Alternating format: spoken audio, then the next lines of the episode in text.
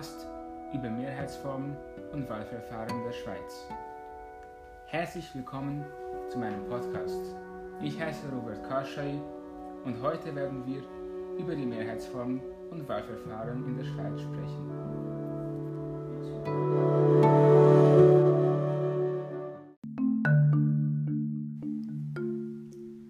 Frau Schweizer, Sie sind die Expertin in dem Gebiet. Können Sie bitte erklären, was überhaupt Mehrheitsformen sind? Guten Tag, ja gerne.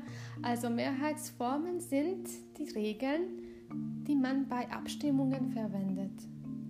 Es gibt mehrere Regeln, die man anwendet, zum Beispiel das absolute Mehr. Bei dieser Regel gewinnt die Seite, die mehr als die Hälfte der Stimmen bekommt.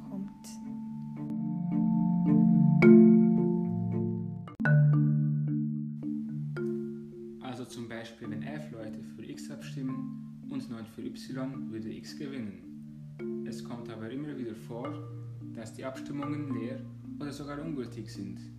Was passiert dann? Genau, es ist eine gute Frage.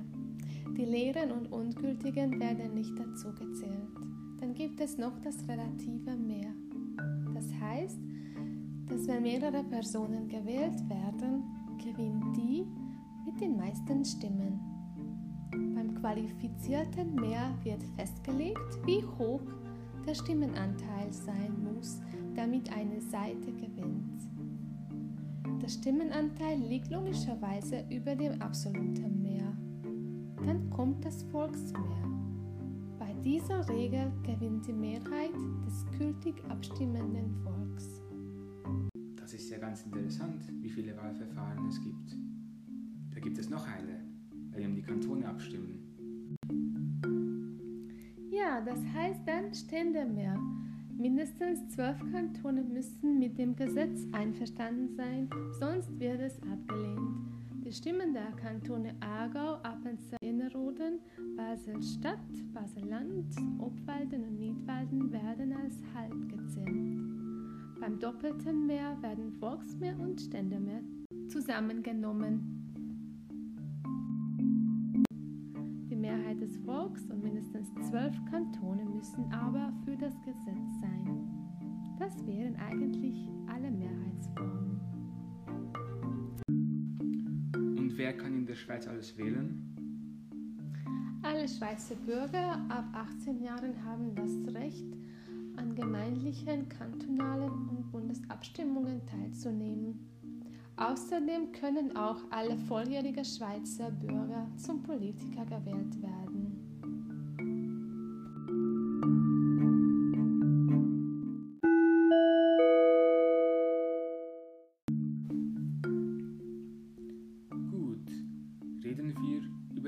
Majorzwahl.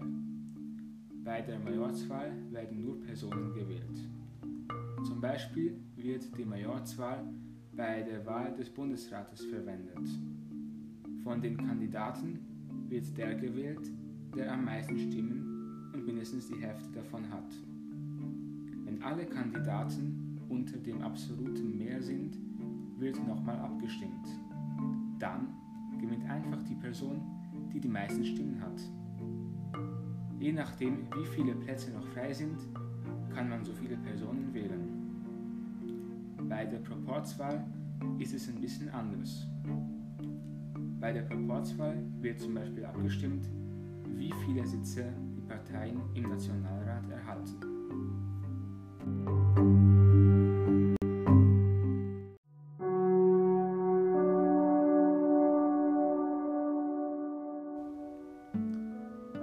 Das Schweizer Wahlsystem ist fair und viele werden mit einbezogen.